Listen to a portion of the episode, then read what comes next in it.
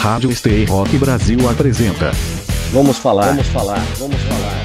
Um papo descontraído sobre música. Produção e apresentação Leonardo Félix.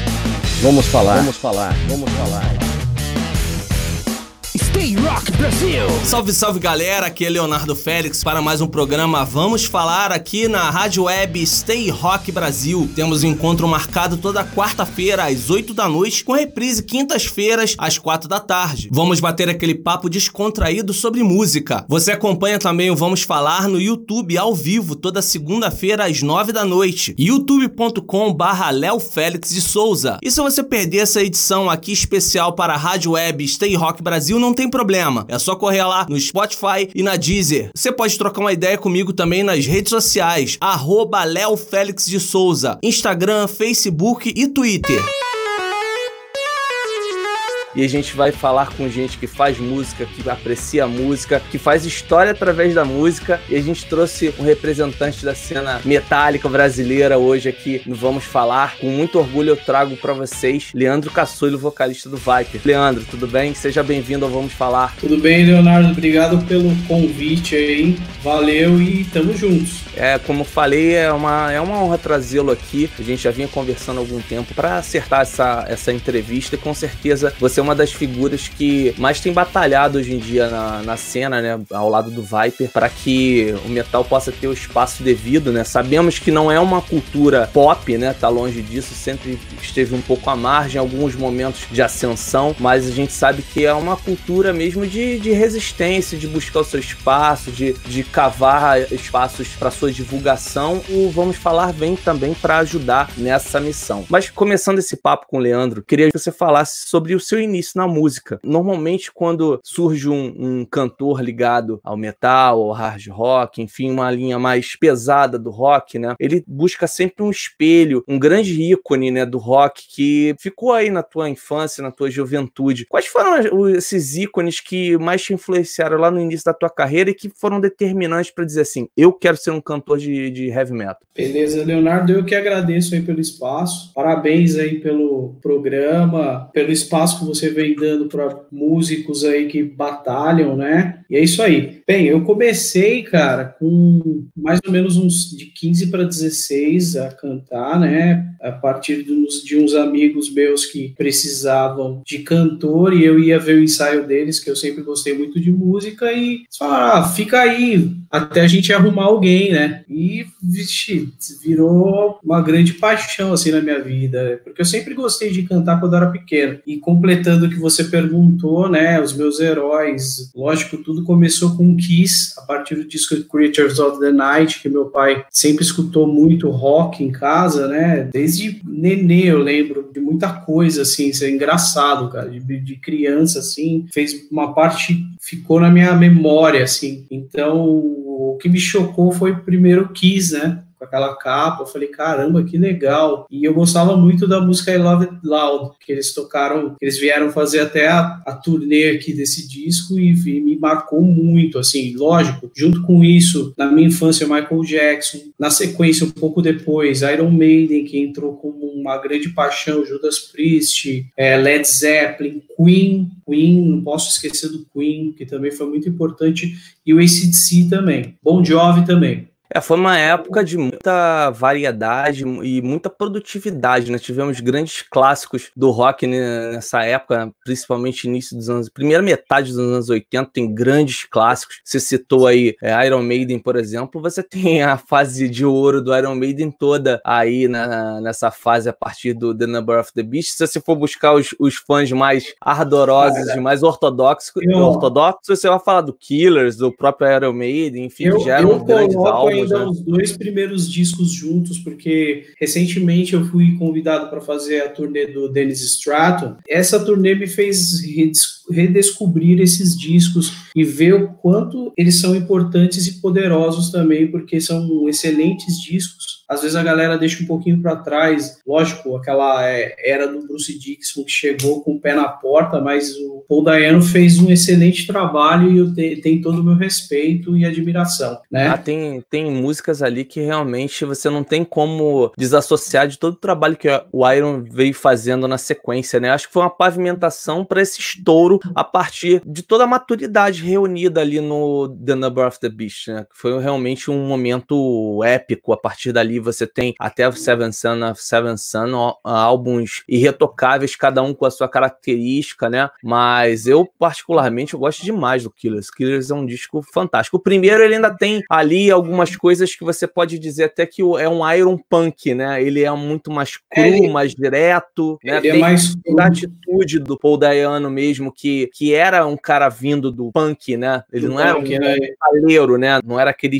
estereótipo do metal, do metal, né? É, ele tinha muita influência do punk, ali, Ramones, né? Sex Pistols, e mas ele conseguiu incorporar isso bem pro estilo da banda e ao mesmo tempo você pega esses dois discos que ele gravou, o Iron Maiden tem músicas que eles tocam até hoje, né? War Sim, Child, Child, Running Free, putz, tem Iron Maiden repete a todos os shows, Iron né? Maiden, é, com certeza. Grande clássico aí do da Donzela de Ferro aí. É isso aí.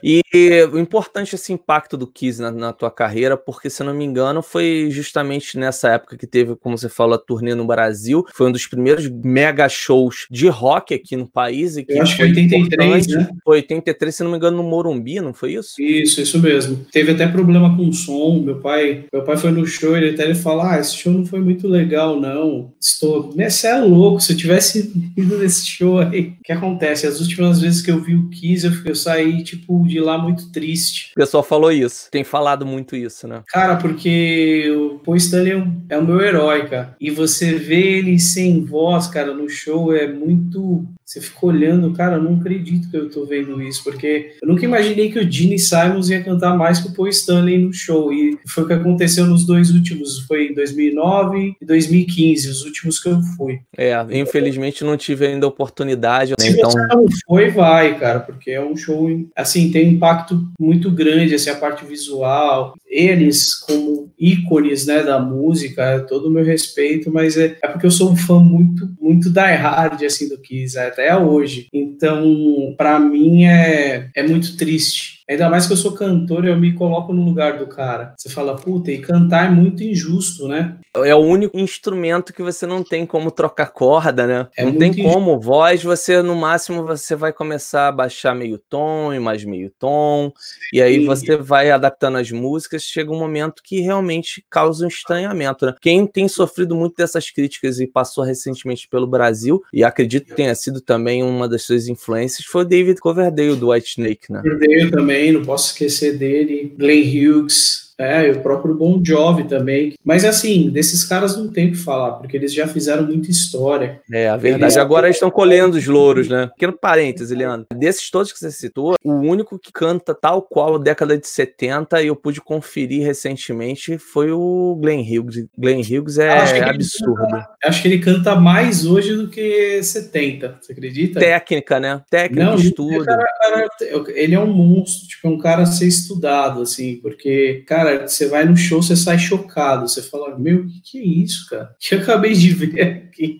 E como um cara desse não tá tocando no estádio, né? É verdade, tem isso também, né? É muito estranho, cara. Enfim, é, escolhas que, de repente, às vezes da carreira, coisas que tinham tudo para dar certo e não deram. Por exemplo, quem falaria contra aquele, aquela formação dele na, no Black Sabbath, por exemplo, naquela época um tanto quanto obscura do Black Sabbath lá, do, do Seven é, Star, né? É muito bom aquele disco, a pena é a gravação e também o estado que ele tava, né? Ele tava ele estava no estado como dependente químico muito elevado. Ali era, sim, tipo, acho que, tanto que depois daquele disco, depois de um tempo que ele foi fazer o tratamento, né? E foi. aí ele parou de usar droga e venceu, né, o vício, né? É verdade, então, é verdade. Mas ele depois teve trabalhos fantásticos e eu sou fã demais de Black Country Communion, que Nossa, gostaria muito que voltasse. Amo. É para mim essa dessas super bandas que foram montadas é a mais legal. É, e tem agora, vamos esperar o Dead Daisies, né? Ele tá gra gravou com Dead Daisies lá na França e tá pra Não, sair pô, agora o álbum. Engraçado. Isso daí, tipo, eu nunca curti muito essa banda, porque é o tipo de voz do John Corabi, que é um baita cantor, não me agrada muito. Então, nunca me chamou muito atenção. Agora, o, o Glenn Hughes acho que vai dar um up tremendo. Mas voltemos a falar da tua carreira. E aí você teve toda essa influência desses ícones do, do rock, desses tão produtivos anos 80, né? Aqui na cena brasileira, tinha alguma coisa que chamava a tua atenção, Leandro, naquela época? Cara, quando eu comecei a escutar metal nacional foi nos anos 90, a partir da MTV. Na verdade, eu não tinha conhecimento nenhum, porque eu sempre fui um cara que escutou muitos clássicos, né? Pegando vinil do meu pai, pegando vinil emprestado. E e a molecada que, que morava ali na Zona Leste também não conhecia muito. Então acabei conhecendo o Viper, o Angra e o Dr. Sim, que foram as bandas que me que abriram as portas para mim, para o metal e para o hard rock nacional. Ali bem no começo dos anos 90, a partir da MTV, o, o Fúria Metal, o Fúria, o Gás Total, o Disque MTV, né? Então foram programas importantes aí para levar até a música underground aí pra galera, né? É, foi bem a época que eu comecei a curtir também, cara. O Gastão Moreira tem total influência no, no meu caráter musical, né, cara? Acho que ele moldou gerações, né? Eu não conheço ele pessoalmente, cara, mas assim, é, até às vezes eu mando mensagem para ele, acho que ele é um é um dos caras responsáveis também pelo meu gosto musical, junto com meu pai, os meus primos também, né? É, na frente, e depois vem ele, que aí, a partir do Fúria Metal, que eu comecei a conhecer outras bandas de metal mais extremas, né? Pô, principalmente o thrash metal ali com Metallica, que na OL, que já começava o, a, o, programa com uma das músicas, né? Acho que é a Metal Milita, né? Eu acho que era Metal Milita. Aí. Isso aí. É. Então,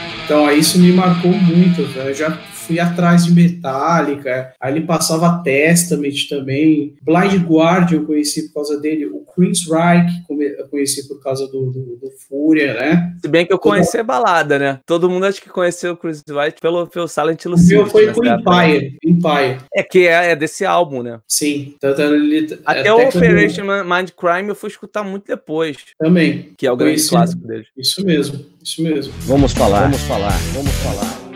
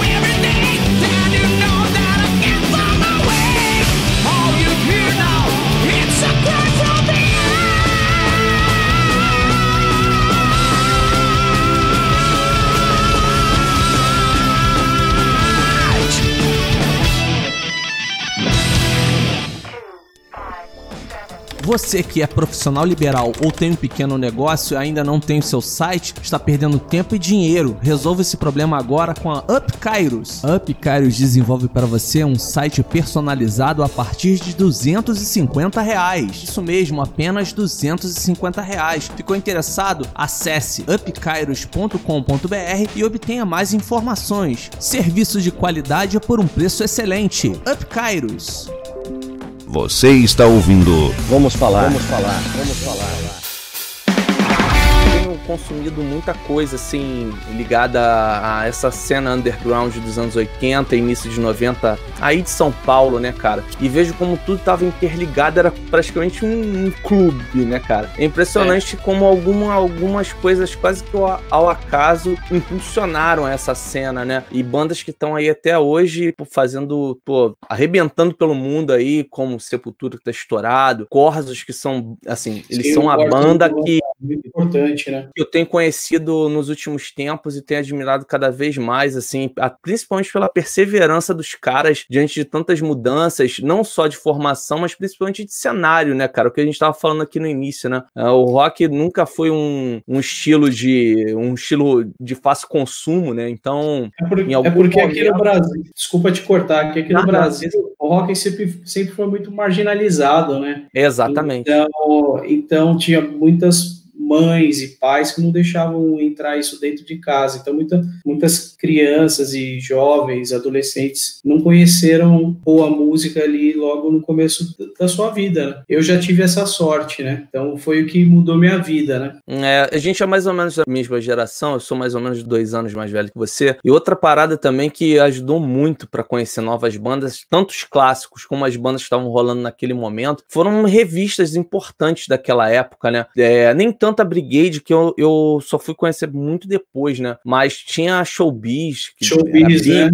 E tal. Tinha muita coisa na última página, aquela discografia básica, era uma coluna. E lá acho que foi quando eu mudei minha, minha vida, assim, em termos de rock, cara. Porque até então eu fui naquela onda da galera. Mas aí, cara, eu conheci o primeiro é, álbum do Black Sabbath. Uma febre, né? Não, Sim. Certeza, e aí eu época... peguei aquela coluna, cara, e conheci o, o, primeiro álbum do Black Sabbath, cara. Mudou. Mudou minha eu, concepção. Eu tenho ele até hoje. Acho que eu comprei a... quando saiu em CD uma versão importada dele. Eu tenho ele até hoje, o primeiro do Black Sabbath, né? Que é um disco Legal. também muito importante, assim, pro metal, pra música Acabou de completar 50 anos, né, cara? É um marco. Incrível, incrível, né? E tá atual até hoje, e você escuta o, o álbum, consegue ver atualidade nele. Claro, tem alguma técnica aqui, lá de gravação, um timbre ou outro que você talvez modernizar. É, remete, né? Mas aquilo que eles conseguiram fazer há 50 anos, com as condições que eles tinham, é impressionante você escutar o álbum hoje ainda, entendeu? Ele ainda é um, um álbum muito impactante. Bem. Demais, demais. Mas falemos de seus primeiros registros, quando você se lançou, decidiu que ia ser cantor mesmo e ia enveredar pelo rock. Qual foi a tua primeira experiência assim como banda, como músico mesmo, já entrando aí no mercado? Acredito que ainda a base de muito pão com mortadela e guaraná, porque cachê com certeza não tinha. Isso daí, lógico, né? Depois do ensaio, Naquela não, e muito showzinho também, né, cara? Muito, é. E muito showzinho organizado também que a galera não pagava nada e só dava o lanche, né, cara? Não, vixe, a gente fez várias loucuras, assim, viajar para Goiânia, Curitiba, sem cachê, sem nada, a gente pagar do bolso, van, todo o transporte, alimentação, né? A gente faz, você começa primeiro por amor, né? Então, o primeiro trabalho que eu não cheguei a gravar com ele, só gravei uma demo, primeira banda que, que meio que eu ingressei e falei, pô, é isso que eu quero da minha vida, foi o Sacred Sinner, né? Onde eu fiquei dois anos, a gente estava fazendo a pré a pré-produção para o segundo disco. O primeiro quem gravou foi o meu amigo Mário Pastore, que é um grande cantor. Eu fiz teste né, nessa banda, me indicaram, fui lá, fiz teste e acabei entrando. A partir disso, cara, a gente fez vários shows, tanto que a gente tocou em, Curitiba com Dark Avenger, fez show com Holy Saga em Goiânia, esse show na época, bandas emergentes, Santarém, to, todas essas bandas que não existem mais, infelizmente, mas que faziam um excelente trabalho, surgiram aí nesse, nessa época também, então a gente tocou bastante juntos. Torture Squad, o Secret Sinner fez shows, shows com o Torture Squad também. Então foi, foi uma época muito legal que logo depois disso eu fui indicado para fazer teste no Eterno. E aí a gente vai chegar, né? E você tinha nessa, nessa época quantos anos? Eu entrei no Eterno de 19 para 20. E aí você me faz esse álbum aqui, cara. Como é que você me diz? Esse, esse daí eu gravei com 20 e sa saiu em 2001. The Gate.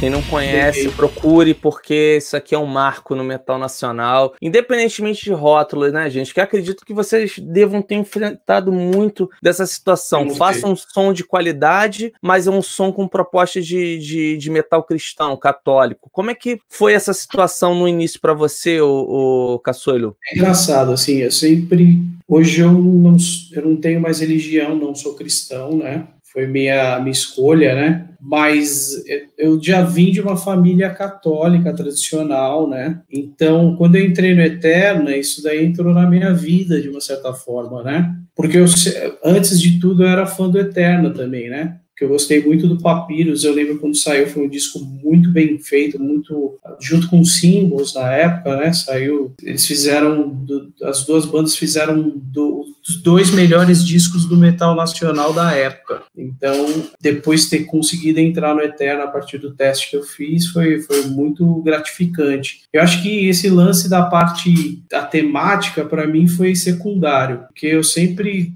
eu curto o som, é a primeira coisa que me, que me agarra, cara. Não Mas de um, de um, lado de um lado a outro, aproveitando essa deixa que você fez, por exemplo, você se pintasse alguma coisa na linha de não que seja exatamente seu estilo vocal, que é bem extremo, mas uma, uma temática mais satanista, por exemplo, como bandas que como Slayer, que fizeram muitas músicas com essa temática, Cara, o próprio Corsos no início. Boa pergunta. Hoje em dia eu sou cético, então nada para mim isso faz não faz sentido, nem cantar para Deus e nem cantar para o demônio. Então para mim não faz sentido nenhum. Então eu canto que vier na minha telha. Eu faço um tema, posso falar sobre o inferno, sobre o céu, mas da, da minha forma de meu ponto de vista, né? Gil sempre falou, o Heaven and Hell está aqui na, na Terra, é, a nossa, é o nosso estado de vida, né? Então, tipo, você pode transformar sua vida no inferno ou você pode transformar sua vida para um lado totalmente bom. Então, depende de você, né?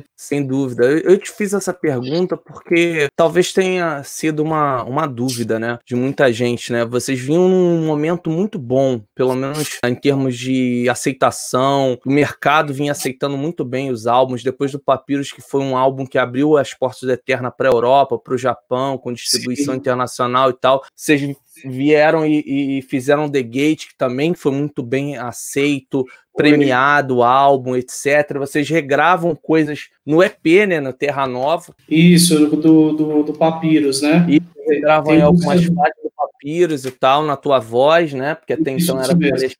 Era com Alexandre, isso mesmo. Isso. Foi uma ideia da gravadora, que ele Marcos, na época, que era o nosso manager e o dono da Encore, da Planet Metal também, que o Eterno é, fez a capa da revista nessa mesma época do lançamento do Terra Nova, é, foi uma ideia dele, principalmente estava tão inflamado o lance da Copa do Mundo, o Brasil com uma seleção bacana, Ronaldo. Então, vamos fazer uma música sobre a Copa, a Copa? Então, a Terra Nova foi a partir disso. E aí o disco foi crescendo e os temas com ideias calcadas na música brasileira também, né? Tem a, a música do Rafael que chama Vera Cruz aí nesse, nesse disco, né?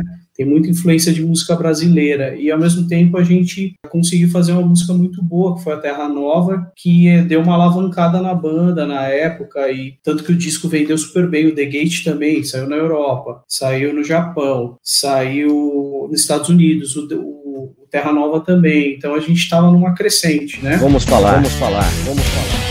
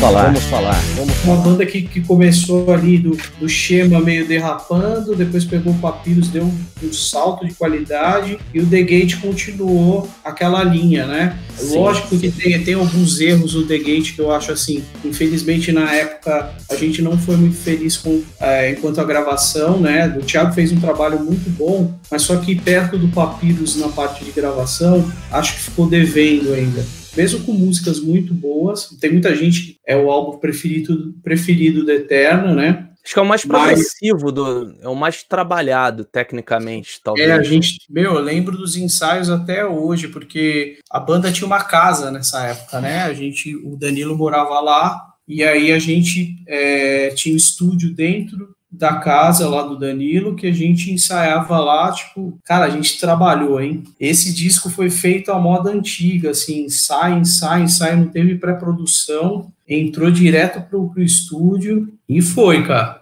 A gente vai continuar Aí... falando de Eterna daqui a pouquinho, o Leandro, mas tem um monte de gente aqui já querendo participar. Primeira participação da Lilian. Lilian, minha aluna. Lilian Savordelli, Savordelli. Ser vocalista do Viper facilita a sua carreira? Se sim, em que foi? Ah, na verdade, o Viper é uma banda, é um medalhão do, do metal nacional, né? Posso colocar o Angra, Viper, é, o Corsus, são bandas meio que ultrapassaram assim dentro de valor para gente, né? Então tem um valor muito importante no nosso coração. Então, lógico que o Viper tem uma visibilidade muito grande, né? Uma banda muito amada, né? Tanto que a gente já começou a fazer a pré-produção do novo disco, né? Espero que a galera curta. A gente está fazendo com bastante calma, com bastante cuidado e carinho. E logo, logo deve ter novidades aí quanto esse, esse disco, né? Ele vai legal, ter legal. três regravações e de cinco a seis músicas inéditas. Bacana. Eu acho que é um formato bom também para vocês já tomarem o espaço no mercado, né? A dinâmica do mercado hoje é. mudou. Talvez você colocar no. preparar um álbum no formato antigo de 14, é. 15, 16 canções, talvez isso não comporte mais. Não, você vai trabalhando aí cinco inéditas,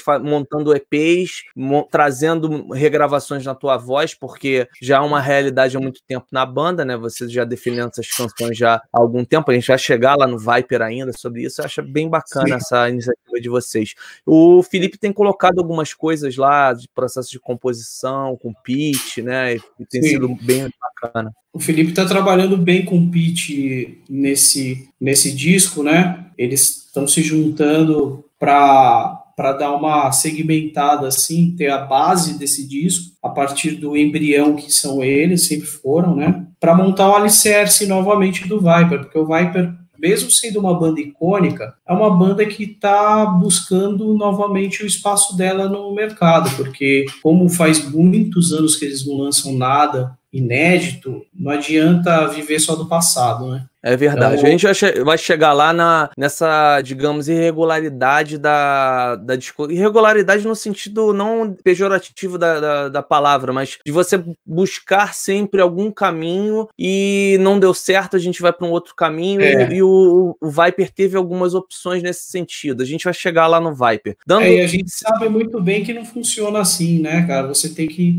Lógico, você quer fazer uma coisa diferente, mas você não pode distanciar demais o que você está fazendo. Ao mesmo tempo que você pode ganhar muitos fãs novos, mas a base, que é aquela galera que gosta muito do seu trabalho, vai te abandonar. Exatamente, exatamente. Agora tem uma galera aqui também, Leandro, parabenizando você, te elogiando bastante. Que isso, obrigado, galera. O Fábio. Fabião, esse aí Fábio, é meu vou ficar devendo sobre, Vou ficar devendo o sobrenome dele, que é muito difícil. Grande Leandro, mestre dos vocais. Fábio Tomkowski. Tá, tá registrado aí, Fábio, seu nome devidamente. Grande. Valeu, Fabião. Grande abraço. Ele aqui, ó, quais são os próximos projetos em vista. Um deles a gente acabou de falar e ele vai explorar mais adiante no programa, que é o novo álbum do Viper. O que, que vem por aí, além do, do Viper, ô, ô Leandro? Na verdade, esse ano infelizmente aí aconteceu o problema do coronavírus aí que vai atrasar um pouquinho todo o processo, tudo que estava sendo planejado, né? Que é o, o Viper, o Viper, né? O disco do Viper e o disco do Caravelos, que é uma banda do Nordeste. Eu já estou gravando, vão ter 10 músicas, é um disco conceitual que conta, é bem calcado ali na. É uma história com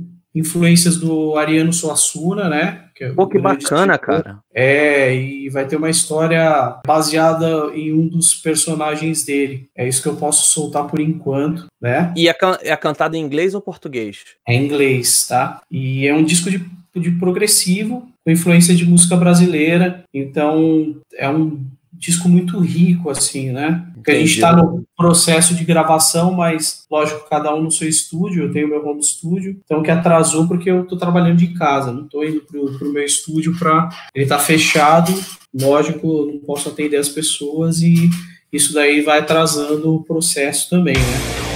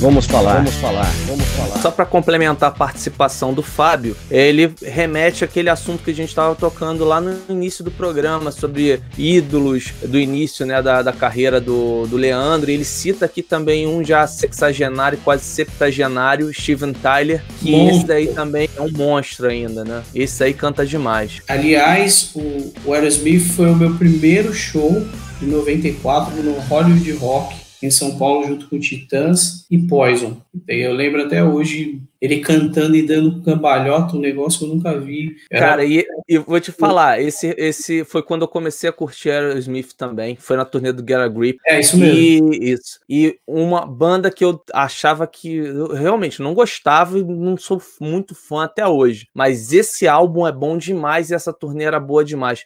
Foi esse show do Poison, cara, que era com Rich Kotzen, cara, o Native Tongue, pra mim é o melhor álbum do Poison, cara. É, mas quem tocou foi o Blue Saraceno, né? Ah, é verdade. O Rich no, acho que já, tá, já tinha tido a treta, Sim. já não tinha feito a turnê.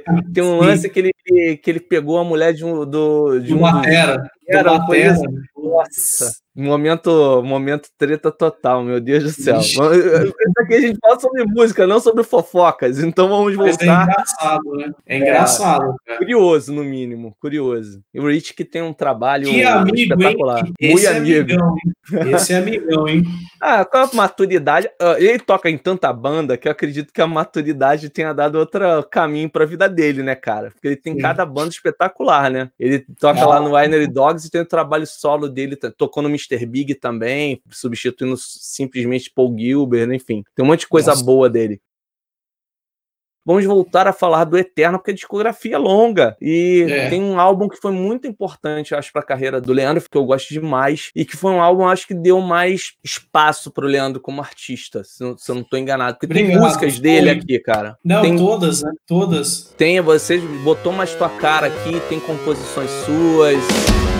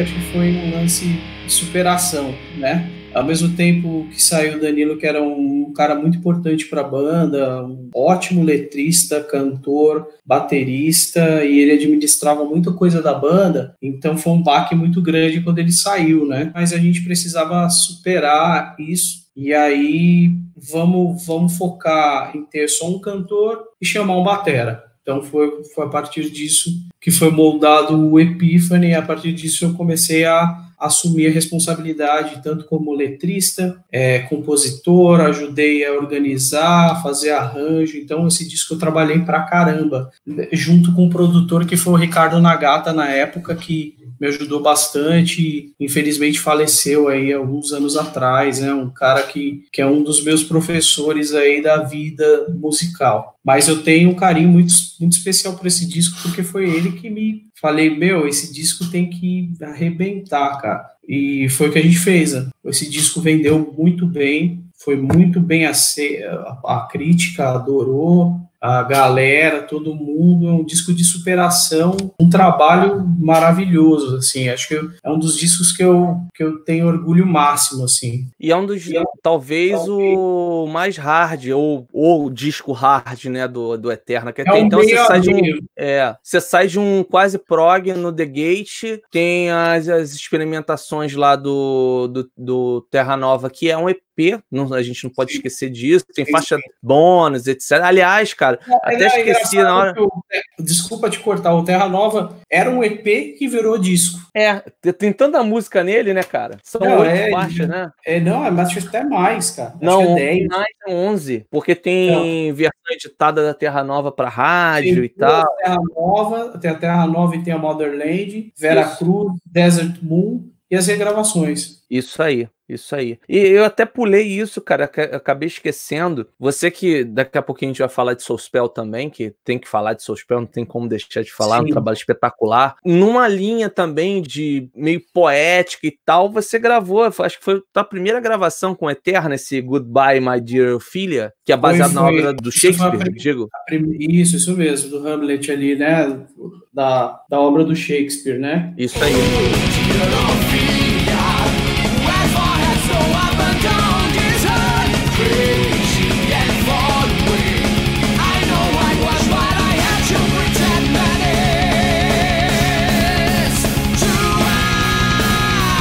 Na verdade, o... eu gravei antes do The Gate, mas saiu depois, porque tinha muita gente envolvida. É um trabalho que demorou muito para ficar pronto. Assim, pode jogar dois anos no mínimo. Aí, logo na sequência, a gente entrou para fazer o, o The Gate saiu bem antes do, Hamlet. E aí depois veio veio o Hamlet com esse disco maravilhoso aí, também. E foi foi que abriu portas, né, com o selo lá italiano que vocês tiveram e tal. Sim. Com certeza, a Scarlett que lançou o Eterna lá, depois Terra Nova veio uma gravadora americana também lançou o Terra Nova exclusivamente para o público lá dos Estados Unidos, né? Distribuiu para a Europa também. Então foi muito legal. Bacana. E aí, o resultado desse, desse trabalho bacana que foi o, o Epiphany, veio o Eterna Live. Eterna Live, ó. Isso aí é raridade, hein? Cara, Tem eu lamento demais, demais, demais, cara. Todos pelo DVD, cara. Pelo DVD. Acho que tinha tudo para ter uma produção ali mais caprichada, é talvez, a gente não? Fez, a gente fez com. Cara, o que a gente podia, que a gente tinha de budget ali, do, o dinheiro que a Die Hard disponibilizou pra gente, foi o que eles podiam na época, então não tinha como a gente fazer uma super produção. É um, é um disco e um DVD quase que caseiro, né? É, mas eu vou te falar, cara, o áudio, o áudio em si, é, eu acho que é bastante satisfatório para as condições que vocês tiveram. É, eu, eu digo mais um registro em, em, em vídeo mesmo para DVD na época, né? É assim, é, é, acho que foi o pessoal do Exótica, foi o Daniel Eisbeck que fez o áudio e o Marcelo que fez o vídeo, né? Mas não tinha muito recurso. Eles é, é uma produtora bem enxuta, né? Tanto que esse disco foi gravado em 16 canais. Putz, cara, a gente fez milagre aí, gravado em um dia.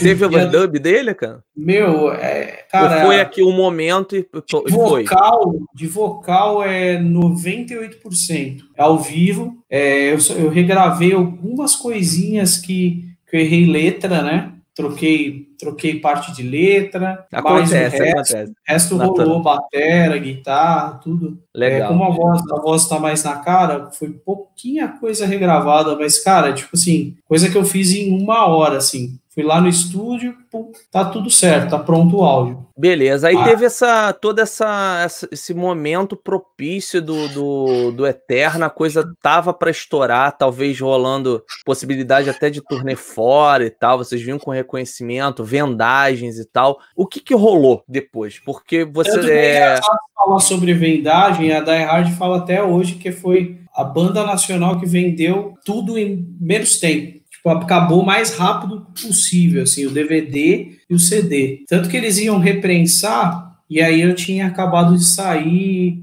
da banda. Eles iam fazer uma, uma versão com DVD e com CD juntos, né? Já tava, é, eu só tinha... consegui pegar o CD, cara. Eu não consegui, eu não consegui ter o, DVD, não, tudo, infelizmente. Tudo, tudo, bem. É, na época era tudo mais caro, né? Não dava para comprar tudo, né? Cara? Não, e outra coisa também aqui pro Rio, né, cara? Eu sou do Rio, então o acesso não, é, não era muito fácil, assim, né? Você tinha que buscar loja especializada. Isso que, a Hard, Hard and Heavy tem aí, né? Tem, tem, tem tem. Lá pro, é, pra zona... Heavy eu acho que existe, é pra Zona Sul, no Flamengo, se eu não me engano. Eu acho que existe sim, cara. Eu lembro deles que às vezes eles. Acho que tinha CD do Eterna lá por lá, né? E aí, beleza, você saiu, você chegou ainda a ficar um tempinho, né? Ainda gravou um single lá e tal, que não saiu, depois eles já gravaram a música num outro álbum é, com outro vocalista. Isso, isso mesmo. Na verdade, é, a gente estava com a pré-produção, o disco já agendado para entrar no estúdio, tudo pago. Tinha investidor para fazer, para a gente conseguir gravar esse disco com a mesma qualidade que foi o Epiphany, que foi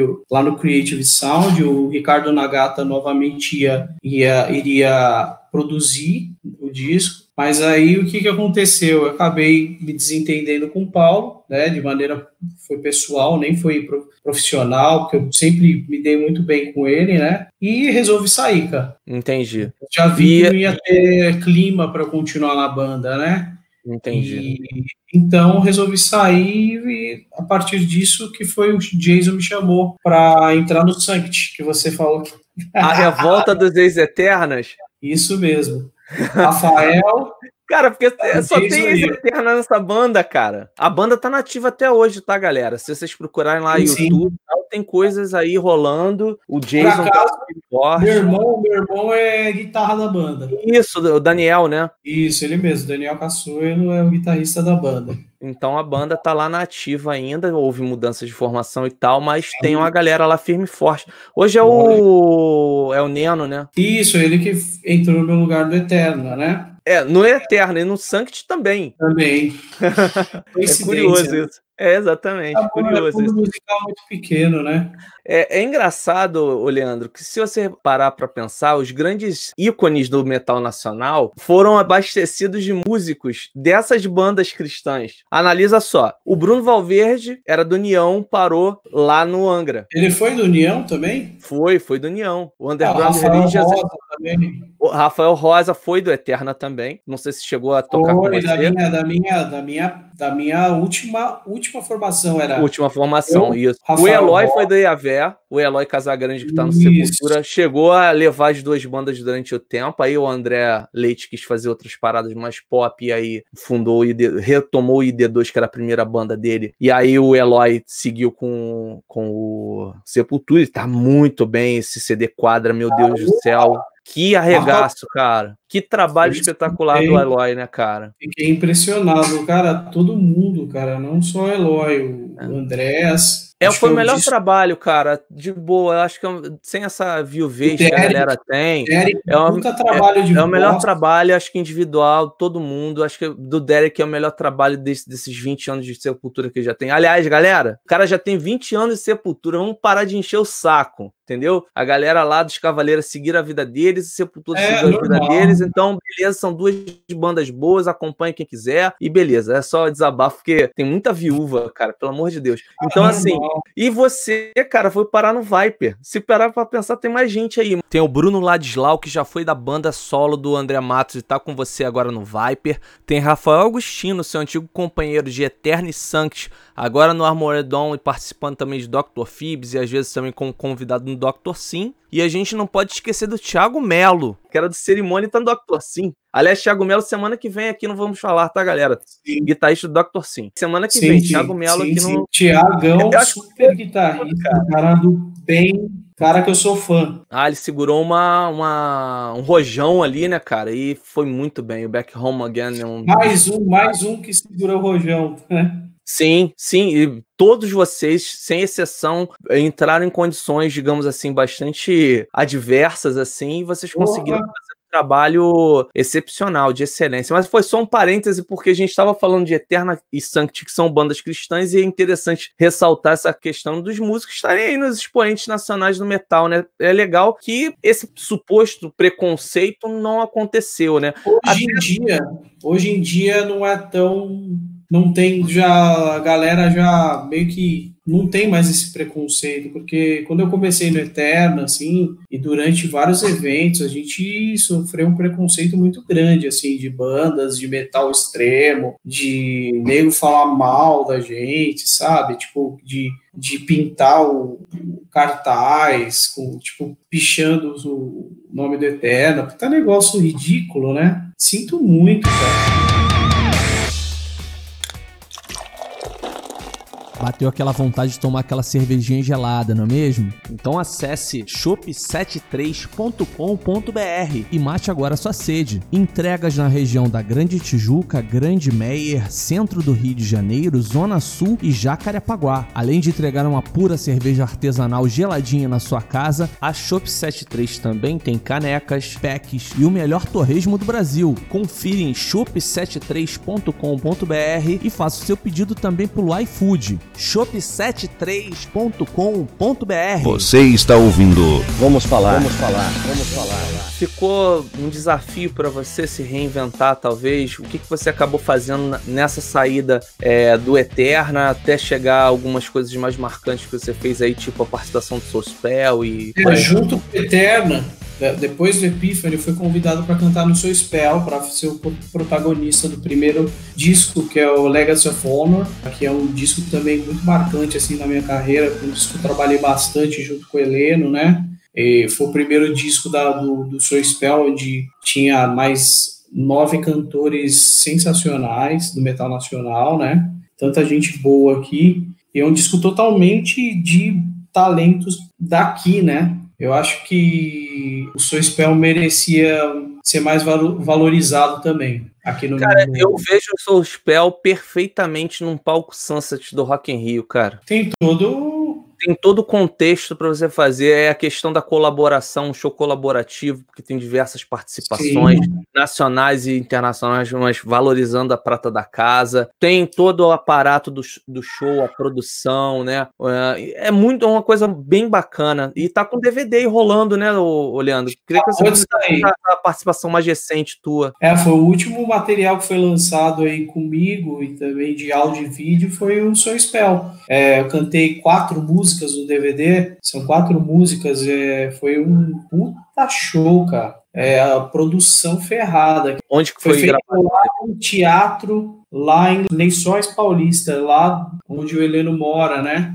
Um teatro muito bonito, uma baita estrutura, né? E o que ele colocou lá foi estrutura tipo de Sesc. Acho que até a luz até melhor assim, do, dependendo do Sesc. Legal. E tem já alguma coisa assim inédita do, do Soul Spell já sendo conversada? Ou agora ele realmente está curtindo esse ciclo agora de divulgar o DVD e tal, não está é, pensando... É, agora, agora, agora acho que eu, o foco no DVD que ele gastou uma, uma grana lá para produzir aquilo, hein? É, tá, tá, vendo, tá aí a venda, galera. Quem tiver ah. interessado, corre atrás. Ele tá fazendo é. só em tipo pendrive, não é isso? É, ele fez em pendrive, por quê? Você quer fazer em Blu-ray? Se você for fazer Blu-ray, você tem que pagar licenciamento do Blu-ray, né? Por isso que o Blu-ray não pegou muito aqui no Brasil. Você só acha importado, porque você tem que pagar para a Sony o licenciamento de quantas cópias você tem que fazer. Então fica muito caro. A mídia é cara e o licenciamento é caro. Então a ideia que ele teve, vamos manter uma qualidade de Blu-ray em Full HD, só que eu vou transportar isso no pendrive. Foi muito boa a ideia, porque hoje todo mundo usa o pendrive. Posso ver aqui no meu computador, posso ver. Pô, dependendo até, tem aqueles adaptadores, você pode ver no seu celular. celular exatamente. Legal, é um trabalho bem bonito. Eu estava acompanhando, eu não tive com ele em mãos, né? Mas parece ser um Compre. trabalho bem bonito. Eu tô muito Compre. afim de comprar. Pode ir, cara. É, o, é 120 reais bem investido. Vamos falar, vamos falar, vamos falar.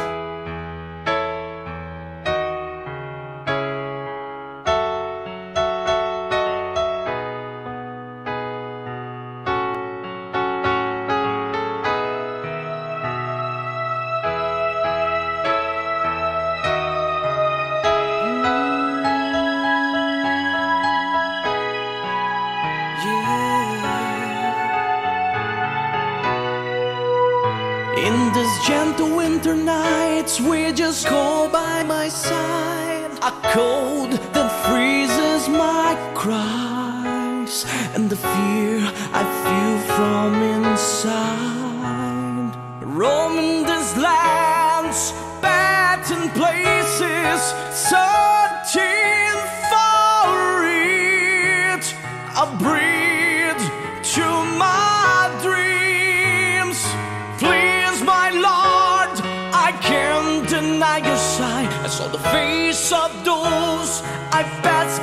those nights.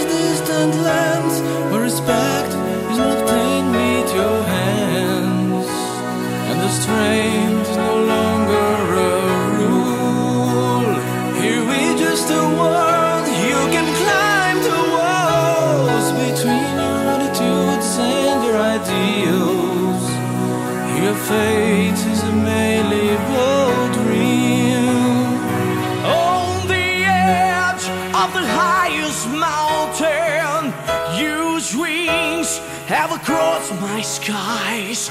Take away all the ruins that sorrow left inside.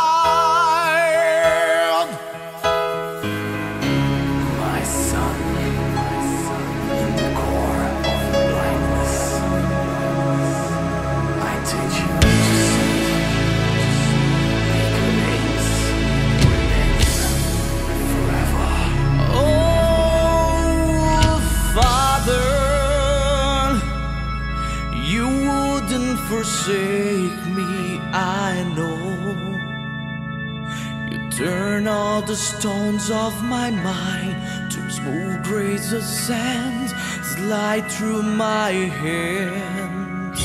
In all my battles, I found a way to resolve, but drown in the blood.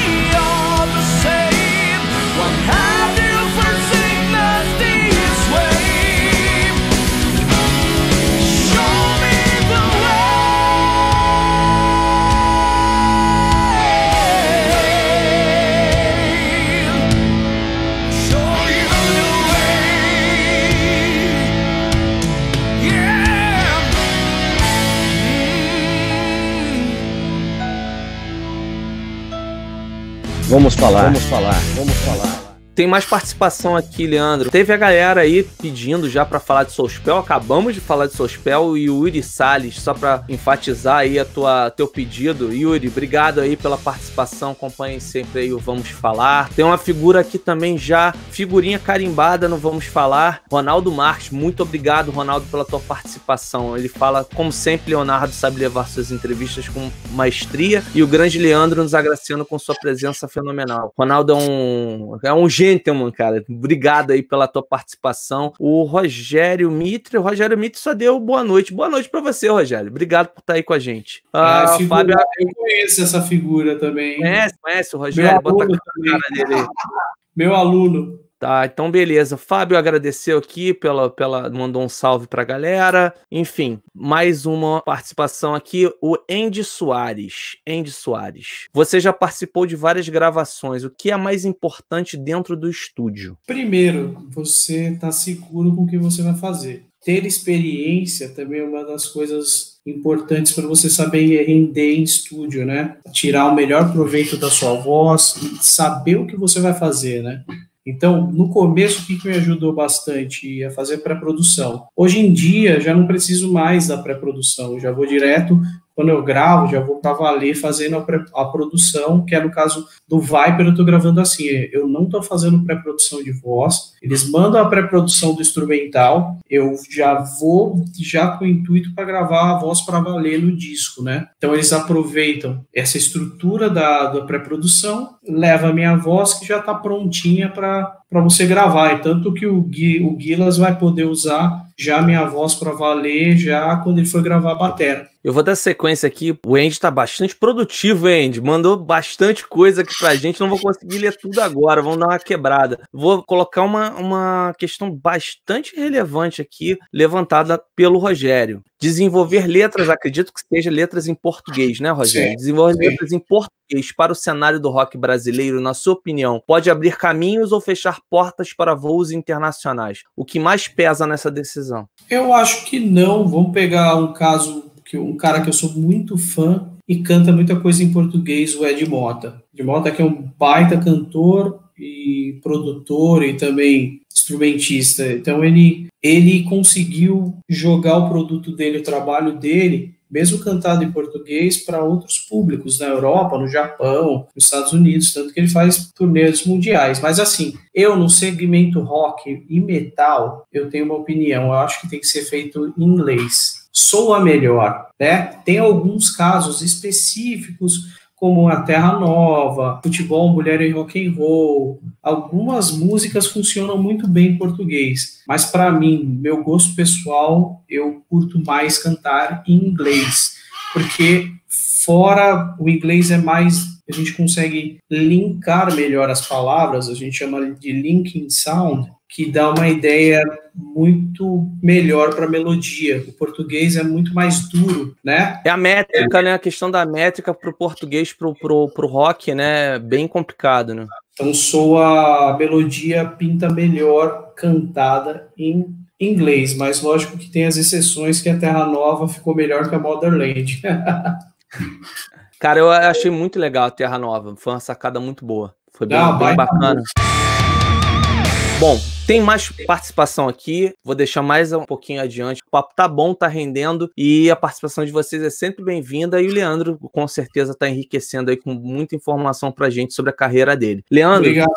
passando aí pelo Soul Spell, você que foi um dos precursores lá desde o primeiro álbum e lançou agora o DVD e tal. Tem algumas outras coisas que você acaba também se envolvendo, né? Mas não sei se exatamente chega a ser uma banda, se é um projeto. O que, que seria o Dirt Dogs? Dirt Dogs é uma banda que a gente montou para tocar na noite, São Paulo. Não tocar tanto quanto eu tocava antes, eu, eu fiquei 13 anos direto de noite, tocando quinta, sexta, sábado, às vezes domingo. Então é um tipo de ambiente que cansa muito. E acho que hoje em dia já não é mais o meu foco, né? Então a gente faz shows esporádicos cantando os clássicos do rock, do metal e do rock, mas os clássicos, não aqueles clássicos que a gente chama de hit, né? Aqueles clássicos, tipo, vamos supor, eu vou cantar Iron Maiden, em vez de fazer o Wasted Years ou Fear of the Dark, que todo mundo toca, a gente toca Flight of Icarus, toca Aces High, vai tocar, a gente toca uma coisa que é totalmente, eu nunca vi ninguém tocar na noite, pega um, um Free, nunca vi ninguém tocar é, Switch, então a gente faz músicas que são importantes, mas o que acontece? Com esse tipo de repertório, a gente não consegue fazer muitos shows, porque foi a nossa, o nosso foco, né? Acaba sendo meio comemorativo, uma reunião de amigos mesmo, é, né? É isso mesmo, cara. E também acho que hoje pra gente é melhor assim, não ia dar pra gente conciliar ter uma banda de noite tocando toda semana e fazer os nossos trabalhos, não ia render, né? Entendi. Então, e quem que tá nessa parada aí? Eu, Rafael Rosa, que toca no Sinistra, tocou com o André Matos, o Luiz Mariucci, o Xamã, Angra. Sinistra também. Sim, Sinistra. E o Léo Santos, que é um amigo meu, tocou comigo na noite também, é, é o guitarrista. E aí a gente fez com esse intuito, tanto que a gente entrou num bar muito clássico. A gente começou com, estreou num show com o Café Piu Piu, né? Que é um bar icônico aqui de São Paulo, da noite de São Paulo. Mas com esse repertório a gente não conseguiu manter, se manter na casa. Porque você toca esse tipo de música, passa feno. A gente zoa que passa feno. O nego ficou olhando pra cara do outro que eles tocaram. Ou você se vende e toca o que todo mundo gosta, e hoje principalmente você tem que tocar pop, ou você faz o que você gosta, que é o meu caso hoje em dia. Tem a galera aqui já destacando alguns outros trabalhos também que você fez, Caçoilo, como por exemplo a banda Seven Seal. Seven Seal. Fala um pouquinho desse trabalho pra gente. O Seven Seal foi também foi um dos o álbum que logo na sequência que eu saí do Eterno, assim, eu entrei nessa banda, é uma banda muito importante ali no ABC. Tem três discos lançados, também com um grande amigo meu, que eu substituí foi o Ricardo Pérez, também grande cantor. E aí eu fiz também junto, ah, ajudei bastante na, na parte de arranjo desse disco. É um disco também que eu tenho muito orgulho. Ele é de 2014. Mechanical Souls, um excelente disco. E o Seven Seal tá parado no momento, tanto porque o Thiago, que hoje também é manager do Viper, né? Ele tem a TC7 Produções, o Thiago Claro. Então ele cuida, ele tá gerenciando a parte do, do a carreira do Viper, ele gerencia o golpe de Estado e Ronaldos Impedidos, ele gerenciou Nervosa também. Aí a banda tá está parada há alguns anos por causa disso. Agora vamos falar do que todo mundo quer saber, Viper. Em, em que pé está o Viper? A gente falou sobre essa pré-produção que está a pleno vapor. Pete e Felipe compondo bastante. Eu diria até, lendo muita coisa, acompanhando muita coisa que saiu na imprensa e tal, eu diria que talvez não tivesse um novo álbum do Viper se não fosse pela sua presença. Cara, Porque é, eu vou te falar, deixa eu tentar fundamentar a minha, a minha teoria. Você foi um cara que entrou num momento que a banda ficou num lapso de tempo, no hiato ali, né? Porque a gente falou mais cedo sobre a irregularidade da discografia do Viper e algumas escolhas que talvez naquele momento se justificassem e acabaram dando certo. Se a gente for falar sobre a discografia do Viper, a gente tem os grandes clássicos, né? Soldiers of Sunrise. E, excelente. Que são clássicos não do metal nacional, mas do metal mundial, na minha opinião. E capas lindíssimas, diga-se de passagem. É, feitas pelo grande Alberto Torquato. Lindíssimas. Ele que fez o encarte, dentro do encarte do The Gate, ele que fez o, o encarte do The Gate foi o Alberto Torquato, que fez a capa do Viper. Legal. E aí você entrou num, num período pós-catarse, é, é, pós-catarse, diria assim, que foi aquela grande empolgação de todo mundo, caramba, André Matos e tal, que foi a turnê que gerou esse DVD aqui, To Live Again, show lá registrado em São Paulo, passou aqui no Rio, eu não assisti, tenho que sofrer eternamente por conta disso. Eles passaram duas vezes aqui, cara, no Teatro Rival. Que Teatro Rival e Circo Voador, se eu não me engano. E eu não fui. Vamos, ver, vamos ver, quem sabe esse ano ou ano que vem estaremos aí. É, cara, tem que vir, tem que vir, cara. Tem que vir mesmo. Então, assim, você pegou esse período, né? A gente tava falando em off aqui, que você entrou após a reunião. E eu vi muita declaração tua, cara, tipo, caramba, por mim a gente já teria gravado alguma coisa. Eu, Felipe, não, não é a hora. É, ah, a gente tem que ver de, com calma e tal. E aí começar começaram a rolar alguns shows mais esporádicos, aí vocês ficaram Sim. com aquela tradição de fazer o Vai Perder, que é o show comemorativo ao primeiro show, né, da história da banda no Teatro Lira Paulistano histórico, né? Se vocês pegarem aí livros aí do, do rock metal, o livro do Cortes, por exemplo, fala desse show e tal, enfim, tem muita coisa que, que, que fala sobre esse show. E uma pena, né, que agora com, com a pandemia foi cancelada, eu, eu ia para São Paulo para assistir vocês. Eu tinha vários shows que foram cancelados da minha agenda, eram, eu tinha a turnê do Dennis Stratton já, já toda marcada, que foi adiada para setembro, né, o que é o ex-Iron Maiden, né? Isso. Tinha o show do, do, do Caravelos no Abril pro Rock, o maior festival de música independente de rock lá do Nordeste, que é um festival muito, muito importante e grande lá do Nordeste. E o Vai Perder, que ia ser dia 14. Sim, sim, é verdade. É, mas enfim, no tempo, no tempo adequado vai acontecer. Também vai ser aquela correria, né? Todo mundo fazendo show ao mesmo tempo. Vai ser louco isso aí. O mais importante importante é a gente preservou a saúde da galera, né? Sim, sem dúvida nenhuma. A gente com a preocupação na questão econômica, a nossa claro. saúde, sim, né? Sim, sim. Preocupação. Galera... Isso aí é o primordial, né? Claro que todo mundo fica preocupado com a questão econômica. Tem muita gente aí na luta e também pequenas produtoras de shows e tal que estão buscando iniciativas para passar com dignidade esse período agora de dificuldade, sim. né? Leandro, teve um outro show também, cara, que infelizmente não rolou. a turnê rolou, mas esse show não rolou, que foi aquele show do Vivo Rio, que era a abertura da turnê de vocês, do Ai, Viper Celebration, né, cara? Na verdade, assim, não teve turnê, teve um show. Era teve um show, é, é, exatamente. Combinou em um show só, porque algumas eh, não, não deu certo, né? A casa ficou com medo, porque no começo estava vendendo muito pouco ingresso, e depois começou a vender mais ingresso, mas só que o que tinha vendido não, não ia conseguir a, a fazer o show lá, lá no Rio, que é uma casa muito grande. Eu Sim, acho que. Rio são acho que 5 mil pessoas, cara. É grande pra caraca. Meu, a gente podia ter marcado esse show no, no, no Circo Voador. Sim, o, o, rival também seria um ótimo lugar para fazer esse show, como o Viper passou em outras oportunidades também. Enfim, o Rio tem uma carência muito grande de espaços médios para show. Ou a gente tem casas gigantescas, das maiores da América Latina, tipo a recém inaugurada Espaço, Espaço Hall, que acho que é o maior espaço da América Latina, assim como Via, Via Hall também, são dois das maiores da América Latina. Era o, o, HSBC, o antigo, aí? Tem a, é, atualmente a Genesse Arena, né? Mudou lá o naming rights, né? Tem o antigo Metropolitan também. E aí você não tem, cara, uma, um meio, meio do caminho, entendeu? Eu fui você quer um fazer um show aí. Né, cara, de 1.500 lugares, 2.000 lugares, você não tem. O, men o que talvez se assemelhe mais é o Circo Voador, que eu acho que são 3.800 pessoas. Qual que, é, qual que é a casa aí que é dentro do shopping, que é meio que uma arena só que é embaixo do shopping. Qual que é o nome dessa casa? Cara, com a arena, eu sei que lá na Barra tem um, dentro do shopping tem um teatro que é o lá no Village Mall. É um teatro muito bom também. Tem muita galera de stand-up comedy que faz lá. Teve show da Oficina G3 lá também e tal, mas assim, de metal nunca vi ninguém tocando lá não. Tem vários teatros, mas assim, é um teatro grande esse, cara. É, acho que supriria a necessidade, assim. Mas é teatro, né, cara? Tira aquela espontaneidade da galera pular e fazer roda e tal, não é muito a. Perde aquela energia. Não, não, acho que o lugar mesmo é o circulador. O lugar é o circulador.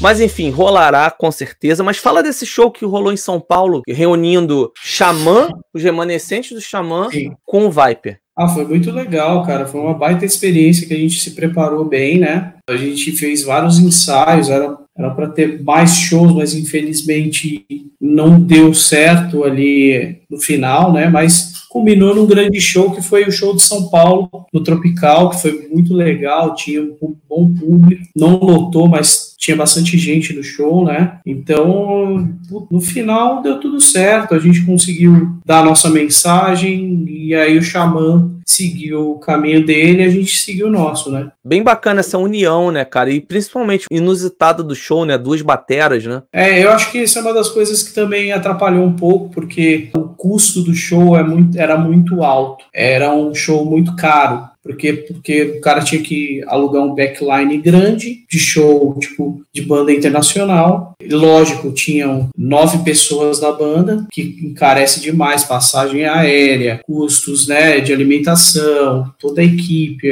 Vai uma equipe que poderia viajar entre nove pessoas, mais enxuta, que aí virava tipo 15 pessoas.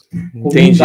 Infelizmente ainda tá. A ideia foi muito boa, mas assim, a, a execução para o nosso cenário tão já combalido do metal é complicado, né? Mas é, assim, é, pelo menos esse encontro gerou, cara, uma regravação aí de um clássico, né? Não, Fala dessa regravação foi, aí. Eu acho que esse foi o ponto mais importante, assim, acho que foi o, o start, né, do Viper mesmo. Ó, estamos aqui tudo bem, uma regravação, mas foi uma homenagem para o André, né? E a gente fez com muito esmero mesmo e ficou, ficou muito boa a versão. Quem produziu foi o Guilherme Canais, que é, te, é o técnico de som do, do Xamã e também gravou vários discos, trabalhou no Mosh, é um cara super experiente que fez um trabalho sensacional. A gente gravou tudo isso em um dia, contando tudo. De manhã, batera e baixo parte da tarde guitarra, solo e parte da noite vocal, que eu gravei em menos de uma hora os vocais dessa, dessa música. É, e também já estava no sangue, né? Já é uma música que com certeza você já vinha cantando é, já a...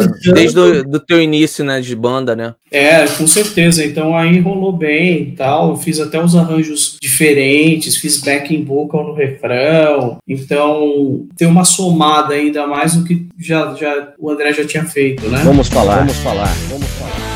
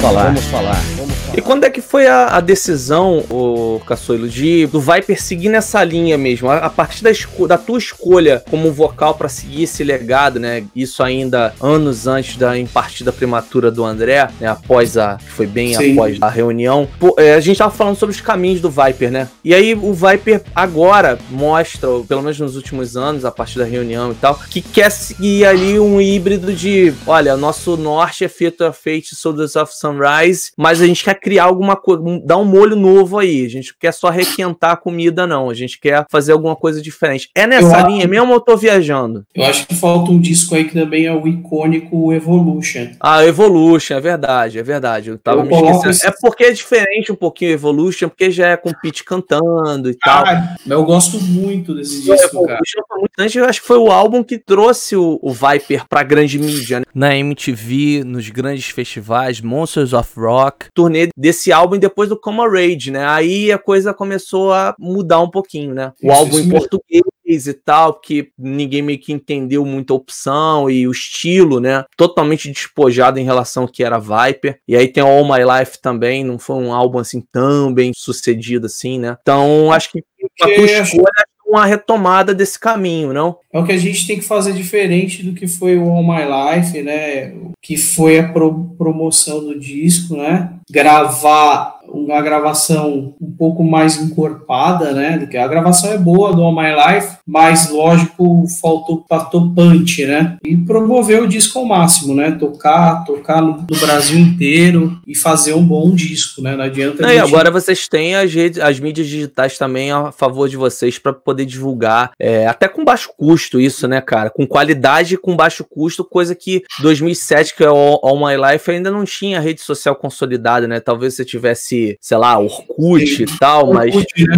É, mas você não tinha Facebook consolidado, você não é, tinha. Acho que é o começo do Facebook, né? é, época, por né? aí, exatamente. E principalmente as plataformas digitais, né? Se ao mesmo tempo elas trazem o declínio ou quase que a extinção da mídia física, por outro lado, você também é, universaliza o acesso à, à, música, né? Hoje, um garoto de, de 15 anos está começando a curtir rock, pega o celular dele, vai na plataforma digital preferida, o cara vai lá e escuta o Soldiers of Sunrise, cara, de 87. Sim. Isso é fantástico. O cara não precisa ir num, num sebo ou na galeria do rock para comprar e tal. Tipo assim, eu consegui comprar lá, entendeu? Saio daqui do Rio, faço minhas incursões ou compro pela internet e tal. Mas não é uma coisa assim fácil, né? Ah, com certeza. É, acho assim, tem o lado bom e o lado ruim. Primeiro, o lado econômico, né? Você não vai ganhar que é o importante para a banda, a gente conseguir toda a grana e energia que a gente gastou nisso, é conseguir reverter isso para a banda, né? Então, o lado econômico é, é muito pequeno. Segunda, segunda coisa é lance de você chegar muito mais rápido para as pessoas, mas é assim, vira uma coisa meio que não tão relevante quanto um disco, porque você, hoje em dia não tem mais aquela o lance de você pegar o disco, escutar e falar, caramba, eu vou, eu vou dissecar isso aqui, né? Vou tentar. Exatamente. Folhear o encarte, curtir a capa, isso era muito legal, cara. Então o disco já não tem a mesma importância numa, uh, num serviço de streaming quanto ainda o material físico, né? Que você comprou, pagou um dinheiro e você vai tentar valorizar esse dinheiro que você pagou, tentando escutar o máximo e tentando conhecer um pouco da história da banda, né? Então, é verdade. Tem, tem um lado bom e um lado ruim. É, aí tem que explorar mais o, mer o merchan, né, cara? É de onde você é, vai tirar dinheiro. Merchan e show, né? Essa é a realidade. Essa coisa o Viper manda bem, porque a galera, quando, quando tem show do Viper, pessoal compra coisa. Camiseta vende a rodo. É incrível. Pô, eu tenho uma camiseta que eu sou fissurado, eu tenho que comprar essa camiseta de vocês, cara. É uma que você até usou numas fotos aí, num shows e tal. É com uma. Ah, eu esqueci agora. Mas... Oi? Isso aí. É, é, é bem louco. Rebel Essa Manic. camisa é, é, exatamente, essa camisa é espetacular, cara. Eu vou comprar, é, eu vou comprar. É, Mas enfim, meu, eu peguei então, duas dessa até. Muito bom, muito legal. Aliás, faz o aproveita e faz o merchan aí, o, Leandro. Onde que a galera que tiver interesse em adquirir os produtos do Viper, onde que pode comprar de forma oficial? Primeiro você pode tentar entrar em contato por enquanto nas nossas redes sociais, no Facebook ou no Instagram, inbox Vai ter o e-commerce do Viper logo logo, uma loja virtual é, super estruturada com todos os produtos do Viper. Aliás, isso está demorando para acontecer, mas vai sair esse ano. Então aí a gente vai conseguir é, direcionar tudo para lá né? Camiseta, blusa, aí vai ter muito mais produtos, então com um esquema muito mais rápido, né? Entendi, é, facilita bastante e, acaba automatizando toda, toda essa relação, né? É a lei da a antiga lei da oferta e da procura, agora com ali, ou como se fala muito hoje, on demand, né? No momento que você quiser, é. de onde você quiser, facilita demais, né? Sem, sem contar a questão da logística também, que você acaba recebendo na sua casa com toda a comodidade, né? Não sim, precisa, sim, como eu te falei, né? Ir lá pra galeria do rock e, e, quase que garimpar os materiais, né? É, mas às vezes é muito gostoso, vale a pena o passeio, né? É, eu, sempre que eu vou a São Paulo, vou, cara. Não tem não, como. Pra mim, não tem como deixar de ir lá. Eu, é como se estivesse no meu playground, assim, Disneylândia. É, pra gente de São Paulo, eu mesmo, vixe, às vezes eu faz tempo que eu não vou assim, porque é, tá, eu acabei de ter uma, uma filhinha, né? Ela tá com, vai fazer cinco meses essa semana, então o tempo reduziu pra caramba. Mas antes eu ia pelo menos uma vez por mês lá para comprar disco, tomar uma cerveja, conversar com os amigos, né? É um bom passeio. É, tem a galera falando aqui sobre a, sobre a galeria. É, a gente tá falando sobre a galeria sim, Tommy. É o Tommy Engel. Conhece é isso aí, não? Aluno, é aluno isso. então. Estão, estávamos falando, falando sobre, sobre a galeria, cara. É as, as, incursões de um carioca perdido no meio lá da galeria do rock. É. Isso, isso mesmo. É, ele, ele tá falando aqui que é, é o mais conhecido como um lugar que ainda vai ser responsável pela falência dele.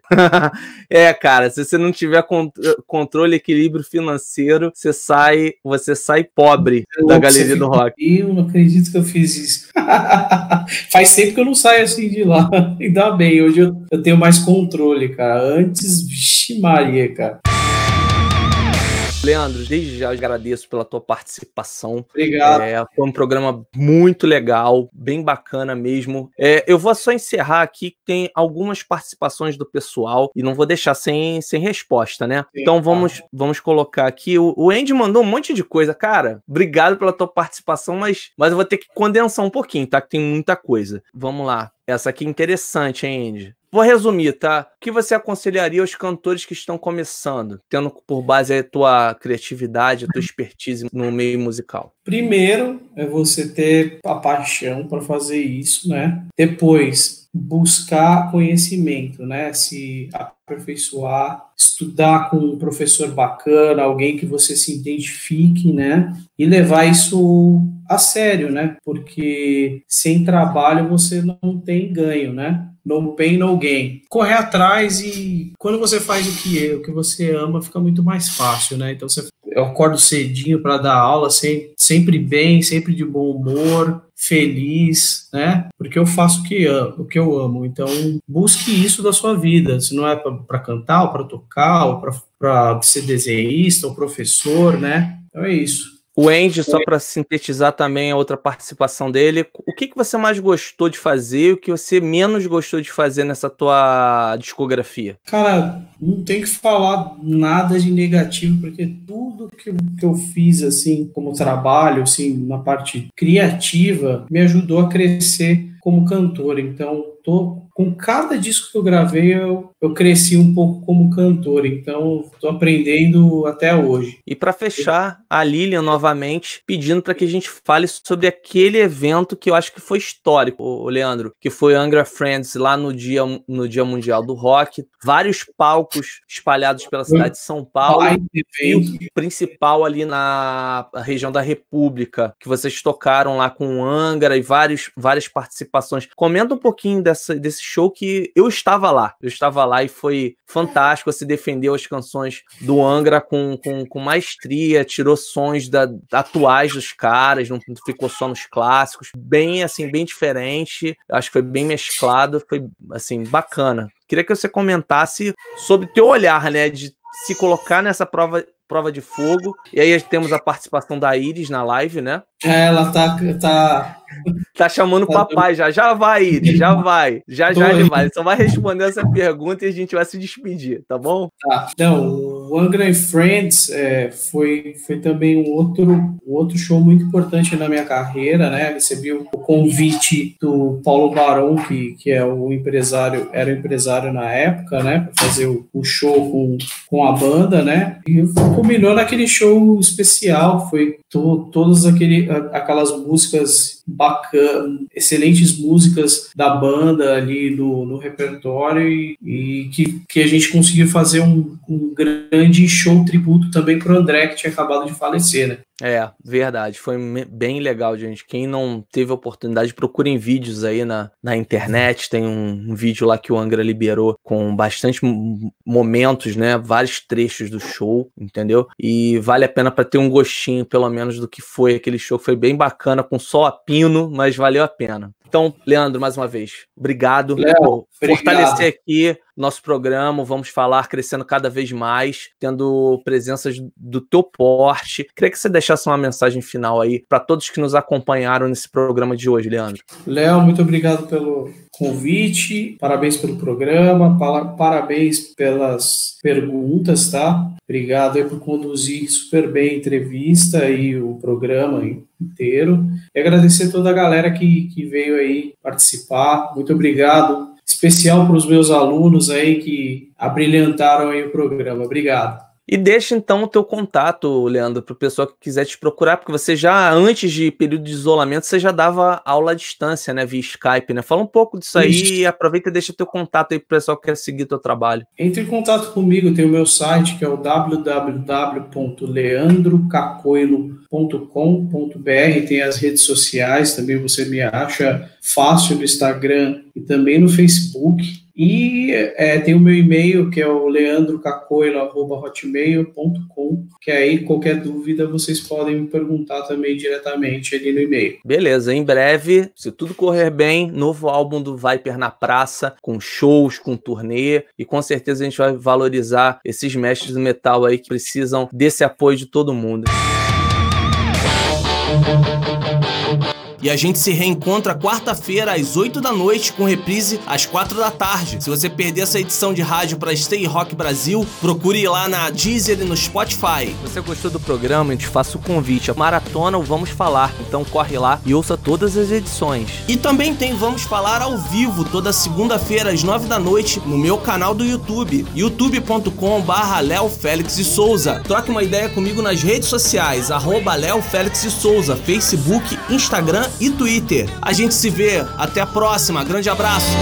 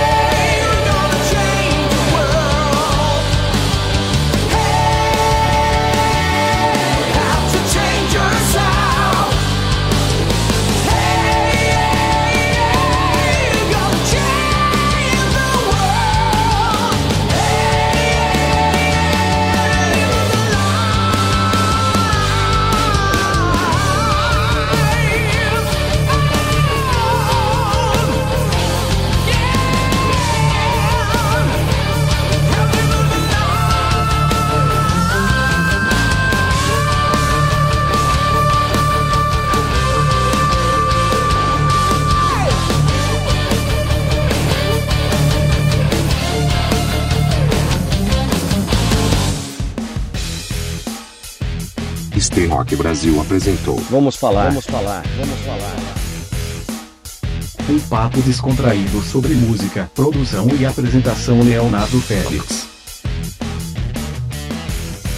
Vamos falar, vamos falar, vamos falar.